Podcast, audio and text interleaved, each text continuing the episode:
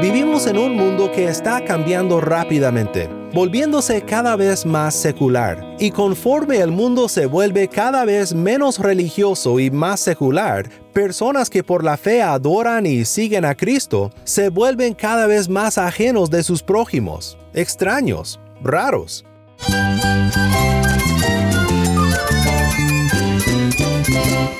Cristo es la esperanza. Cristo es mi Señor y mi Salvador. Cristo ha transformado mi vida. Cristo es la viña. Separado de Él, nada puedes hacer. Cristo es el camino, la verdad y la vida. Jesús es mi todo. El único descanso, la única paz verdadera es con Jesucristo.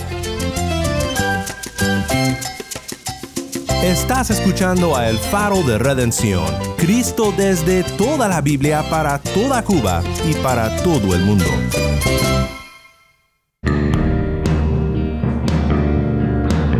Mi nombre es Daniel Warren, gracias por acompañarme aquí en El Faro.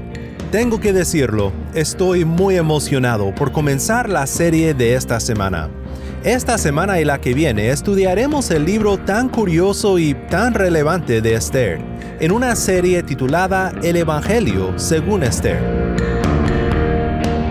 Es un libro que muchos tal vez recordamos haber leído o haber leído en la escuela dominical, pero si eres como yo, es un libro que a primera vista solo tiene una o dos lecciones básicas que enseñarnos. Pero sé que al estudiar este libro juntos por dos semanas, verás como yo he visto la importancia de este libro en nuestra vida cristiana. Para usar las palabras de Mardoqueo, fue un libro escrito para una ocasión como esta. Quédate conmigo y veremos juntos lo que este libro tan maravilloso tiene que enseñarnos.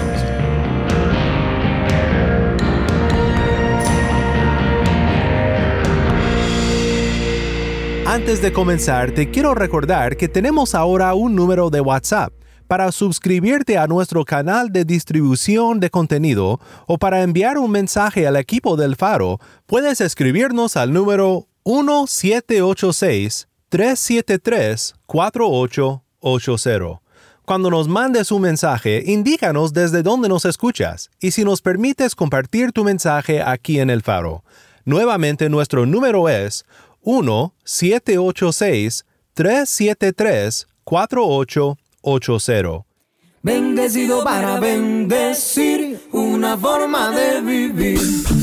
El faro de redención comienza con el grupo cubano vocal Monte de Sion, Bendecidos para bendecir.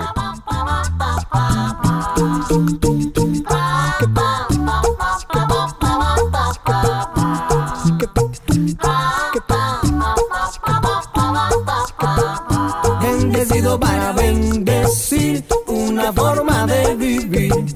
Que lo sepa todo el mundo, que en Cristo hay amor profundo. Bendecido para bendecir, una forma de vivir. Que lo sepa todo el mundo, que en Cristo hay amor profundo. Cuando iban Pedro y Juan a la hermosa para orar. Cuando iban Pedro y Juan a la hermosa para orar. En la puerta había un coco que siempre la iba a luchar. No tengo plata ni oro, le dijeron para empezar. Pero de lo que me han dado, espera te voy a dar. En el nombre de Jesús, oye, levanta y. Bendecido para bendecir, una forma de vivir. Que lo sepa todo el mundo, que en Cristo hay amor profundo. Bendecido para bendecir, una forma de vivir. Que lo sepa todo el mundo, que en Cristo hay amor profundo. Dios te da la bendición, aprende a compartir. Te lo digo a los cubanos, recordar que recibir. Útil es el instrumento cuando uno vive del cuento. Trabajar para dar fruto y para poder decir bendecido para.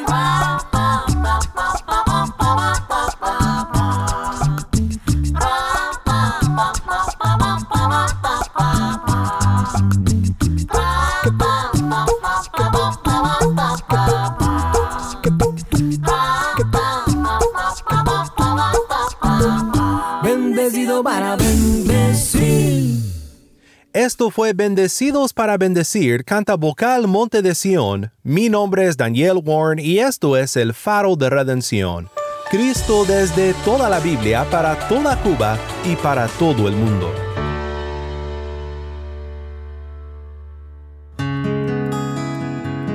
Entonces Mardoqueo les dijo que respondieran a Esther, no pienses que estando en el palacio del rey solo tú escaparás entre todos los judíos, porque si permaneces callada en este tiempo, alivio y liberación vendrán de otro lugar para los judíos, pero tú y la casa de tu padre perecerán.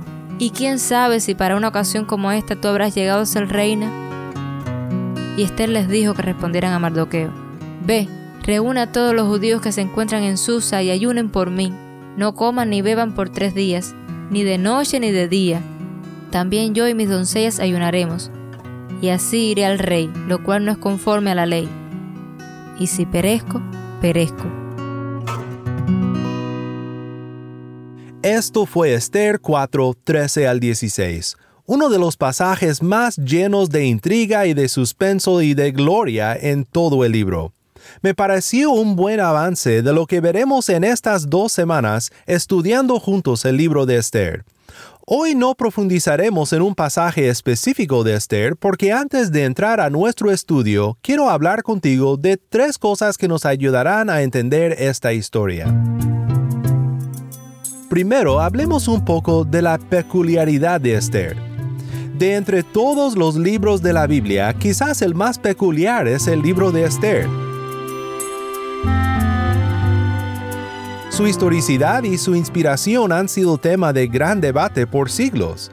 Es el único libro de la Biblia que definitivamente no menciona el nombre de Dios. Su estilo literario y su tono es único. ¿Qué hemos de hacer con este libro tan peculiar?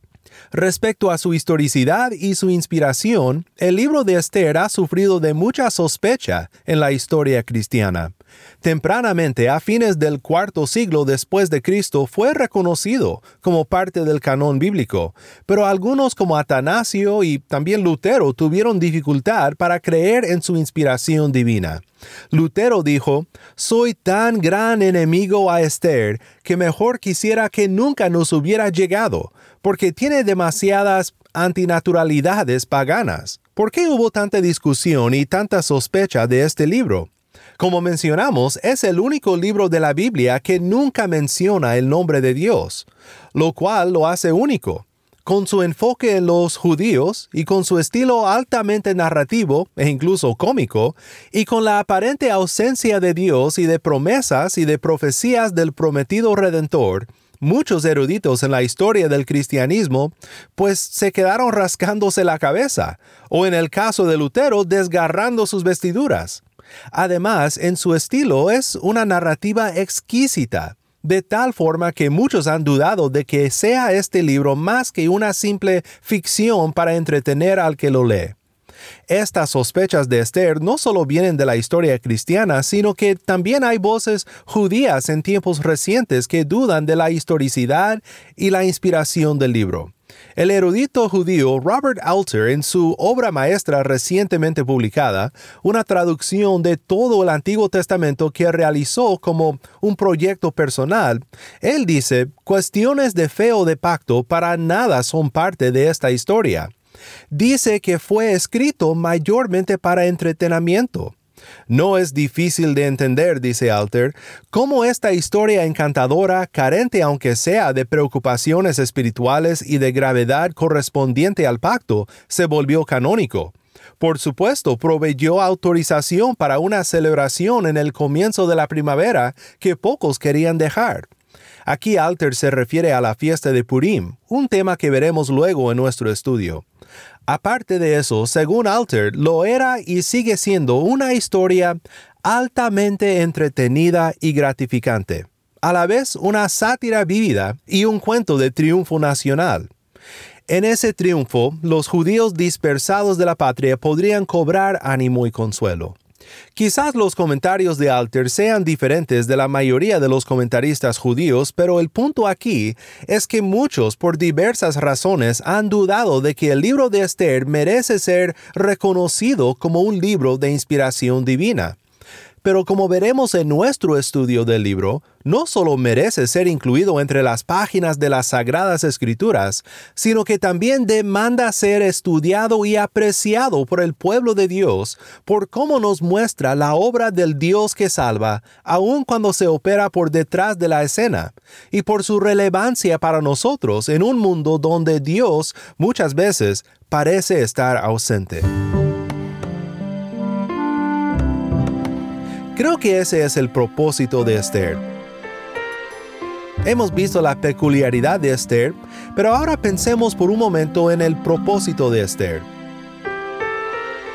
Si lo puedo definir en un solo enunciado, tendría que decir que Esther es un libro escrito para el pueblo de Dios, disperso entre las naciones, en un estilo que subraya de manera cómica y también poderosa la futilidad de las naciones cuando se oponen a los propósitos de Dios, propósitos que aun en la aparente ausencia de Dios se llevan a cabo por su soberana providencia.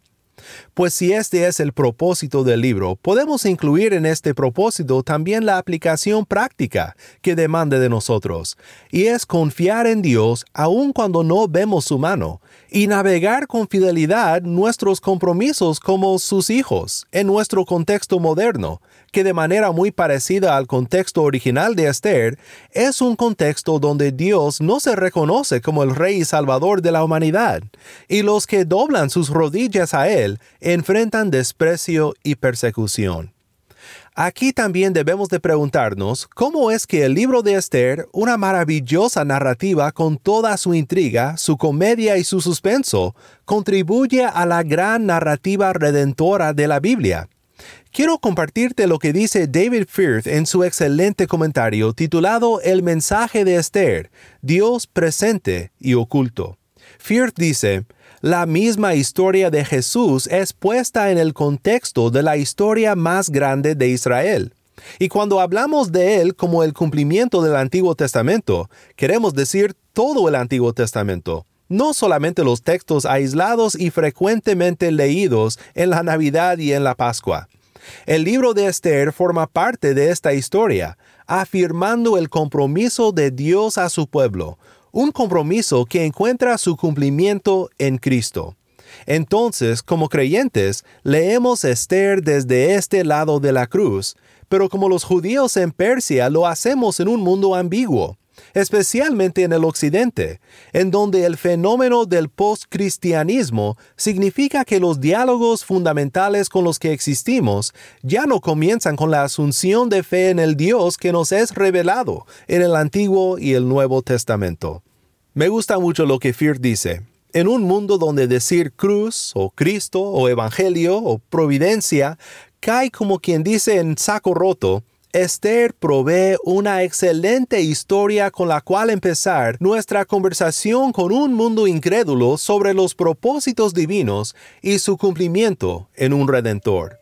Un redentor no solo del pueblo antiguo, sino de todo aquel que por la fe confía en el que no se ve, pero a quien amamos y en quien confiamos con un gozo indescriptible y lleno de gloria porque aun en su aparente ausencia, vemos su mano obrando en el mundo y en nosotros sus hijos. Bien, pues hemos visto la peculiaridad del libro y también su propósito, así que para ayudarnos a comenzar nuestro estudio de Esther, te quiero compartir los tres temas principales de Esther. Creo que la mayoría de lo que veremos en nuestro estudio se puede asumir bajo tres temas principales. El primer tema principal de Esther es la providencia, uno de los temas quizás más mencionados por los comentaristas respecto al libro de Esther. Pero, ¿qué es la providencia? En El Señor de los Anillos, la épica obra del autor inglés Tolkien, vemos varios ejemplos de este tema de la providencia. De hecho, se puede decir que toda la historia es una de providencia, Gandalf, el mago sagaz de barba canosa y el mentor del protagonista Bilbo Baggins, dice en un pasaje donde comenta sobre cómo de todas las personas que pudieron haber encontrado el anillo, llegó a las manos de alguien tan inesperado como Bilbo. Dijo, detrás de esto algo más estaba obrando, más allá de quien elaboró el anillo. No lo puedo decir más claramente que esto. Bilbo fue intencionado a encontrar el anillo, y no por el que lo hizo. Tolkien, quien de hecho era un católico romano, quien involucró muchos temas religiosos en El Señor de los Anillos, comenta por las palabras de Gandalf sobre la providencia. En mi tradición cristiana definimos la providencia de Dios como su santísima, sabia y poderosa preservación y gobierno de sus criaturas y todas sus acciones. La comentarista Joyce Baldwin comenta sobre este tema de la providencia cuando observa en el libro de Esther dos cosmovisiones que operan en la historia, la de Amán y la de Mardoqueo. Baldwin dice que la cosmovisión representada por Amán es una de casualidad y de suerte. En otras palabras, dice Baldwin, es un ateo práctico. Amán toma por dada su propia habilidad de maquinar eventos y llevar a cabo sus intenciones hostiles. Él cree que puede controlar a la historia dentro de los confines de sus circunstancias. Creo que es muy verdad lo que Baldwin dice sobre este hombre y su cosmovisión. Por otro lado, tenemos la cosmovisión de Mardoqueo, y es la cosmovisión bíblica, una cosmovisión que el ateo práctico no puede comprender, pero es la que gobierna las acciones de todo aquel que confía en Dios, aun en momentos de ausencia aparente. No es una cosmovisión apática que simplemente dice lo que será será, sino una cosmovisión donde los fieles toman la iniciativa, pero confían en que sus acciones, siempre y cuando sean conforme a la voluntad de Dios, serán usadas para avanzar el plan divino. Dice Baldwin, Así la responsabilidad humana permanece prominente, pero no es aislada de la convicción de que los eventos son parte de un patrón que solo puede ser atribuido al Señor Dios. ¿Acaso no es lo que notamos en las palabras de Mardoqueo que oímos al comienzo del programa? No pienses que estando en el palacio del rey solo tú escaparás entre todos los judíos, porque si permaneces callada en este tiempo, alivio y liberación vendrán de otro lugar para los judíos, pero tú y la casa de tu padre perecerán. ¿Y quién sabe si para una ocasión como esta tú habrás llegado a ser reina?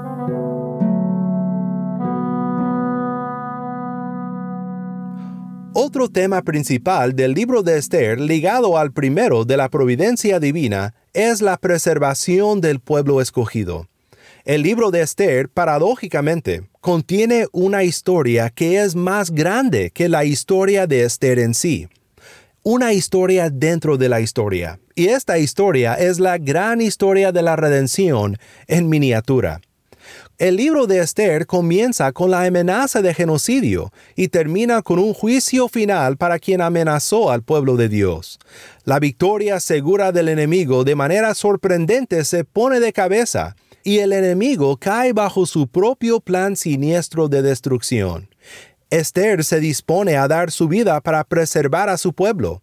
El fiel Mardoqueo vence al enemigo sin poner en peligro su obediencia a Dios y es elevado y glorificado al final de la historia. ¿Empiezas a ver en todo esto algo familiar? Esta es la gran historia de la redención. Cuando Satanás realizó su sabotaje de la relación entre Dios y el hombre en el jardín del Edén, lo que intentó llevar a cabo era un genocidio en todos los sentidos. Estoy convencido de que como Amán, ese tomaba por dada su propia habilidad de maquinar eventos y llevar a cabo sus intenciones hostiles. Pero el gran tema de preservación en Esther es el gran tema de inversión, poner las cosas al revés. Y esta también es la gran característica de la gracia de Dios para con pecadores como tú y como yo. La pequeña pero fuerte promesa de Génesis 3.15 habla de una batalla que continuará por toda la historia, atravesando el libro de Esther, pero culminando en la cruz del Calvario. Pondré enemistad entre tú y la mujer, y entre tu simiente y su simiente. Él te herirá en la cabeza, y tú lo herirás en el talón. El intento del malvado Amán de extinguir a Mardoqueo y su simiente los judíos es una escena más en la gran batalla que comenzó en el jardín del Edén. Por otro lado, el triunfo de Mardoqueo y de Esther es un anticipo de la victoria de Cristo infligiendo la herida mortal al enemigo. Y el juicio de Amán y de los enemigos de los judíos al final del libro de Esther es una vista previa del gran juicio que le espera a todos los que se unen al lado perdedor de la serpiente y su inútil de vencer los propósitos de Dios. Pues hemos visto cómo los temas principales de la providencia y de la preservación de manera unida contribuyen a nuestra redención pero el último tema del libro de Esther tiene todo que ver con nuestra experiencia como cristianos lejos de nuestra patria celestial.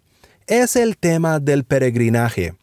¿Qué tiene Esther que enseñarnos en nuestro peregrinaje aquí en la tierra, como hijos que desean honrar a nuestro Padre en todo lo que hacemos? Para todos nosotros que vivimos en el occidente, como también en otros lugares en el mundo, vivimos en un mundo que está cambiando rápidamente, volviéndose cada vez más secular.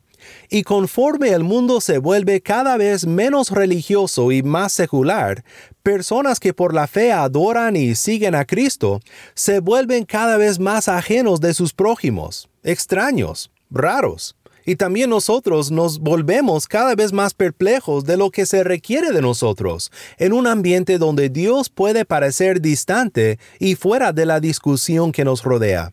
Una frase que ha aparecido mucho en mi estudio del libro de Esther es la ambigüedad de la providencia.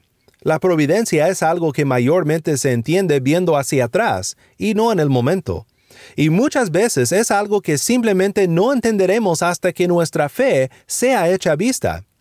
Vivimos como Mardoqueo y como Esther en un día que carece de los obvios milagros y mensajes del cielo que adornan tantas páginas de la palabra de Dios. Digo obvios milagros porque el hecho de que vivimos en tales tiempos no significa que Dios no está obrando milagrosamente entre nosotros. Pero en vez de partir las aguas del mar o de mandar maná del cielo, nosotros experimentamos la mano oculta del Señor. Pero que sea oculta no significa que sea menos fuerte sigue preservando y gobernando a sus criaturas y a todas sus acciones, y sigue obrando para la salvación y para el bien de su pueblo, que por la fe se aferra a Cristo nuestro Redentor. De esta manera, el libro de Esther es un libro de suma relevancia para nosotros, los que vivimos en el tiempo entre los tiempos. Y tal como la salvación de los judíos en Esther encendió el anhelo de una mayor salvación futura en el prometido Mesías, en nosotros, durante nuestro peregrinaje y dentro de nuestro intento de navegar la ausencia aparente de Dios, enciende el anhelo del momento de su venida.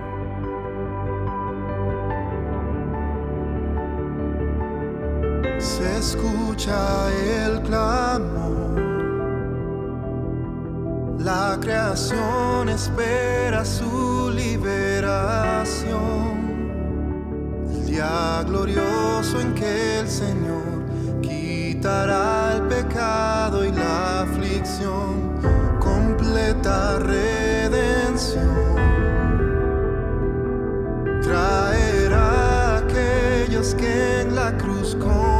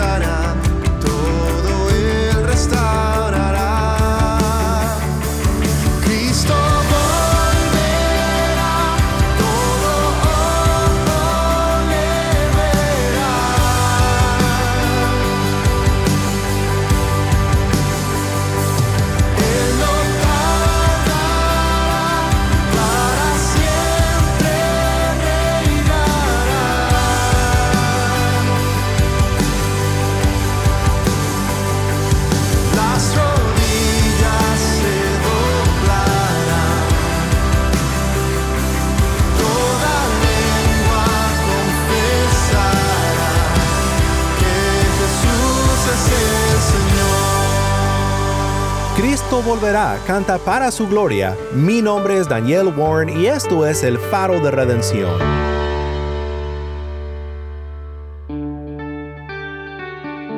Esta ha sido la introducción a nuestra serie El Evangelio según Esther. Gracias por haberme acompañado y te invito a que en estas dos semanas leas este libro para familiarizarte con una de las mejores narrativas de todo el Antiguo Testamento, para que juntos sigamos aprendiendo sobre la providencia de Dios, la preservación de los que por la fe se aferran a Él y nuestro peregrinaje aquí en la tierra. Que Dios nos ayude a ver en Esther a Cristo y a la redención que se encuentra en Él.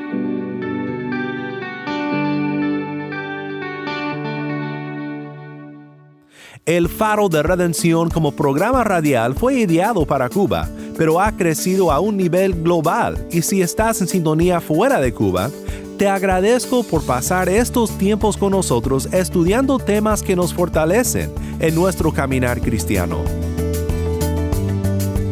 ¿Tienes una historia que contarnos sobre cómo el faro de redención está impactando tu vida? Mándanos un correo electrónico a ministerio Nuevamente nuestro correo electrónico ministerio arroba el O si te es más fácil, puedes enviarnos un mensaje de voz en WhatsApp. Nuestro número es 1786-373-4880. Nuevamente nuestro número de WhatsApp 1786-373-4880. Y no olvides que también nos puedes seguir en las redes sociales, en Facebook, Instagram y Twitter. Solo busca el faro de redención. Allí encontrarás más contenido durante la semana para animarte en tu fe y para mantenerte informado sobre el ministerio de El Faro. Para más información sobre este ministerio y sobre cómo tú puedes formar parte de nuestra misión, visita nuestra página web elfaroderedención.org.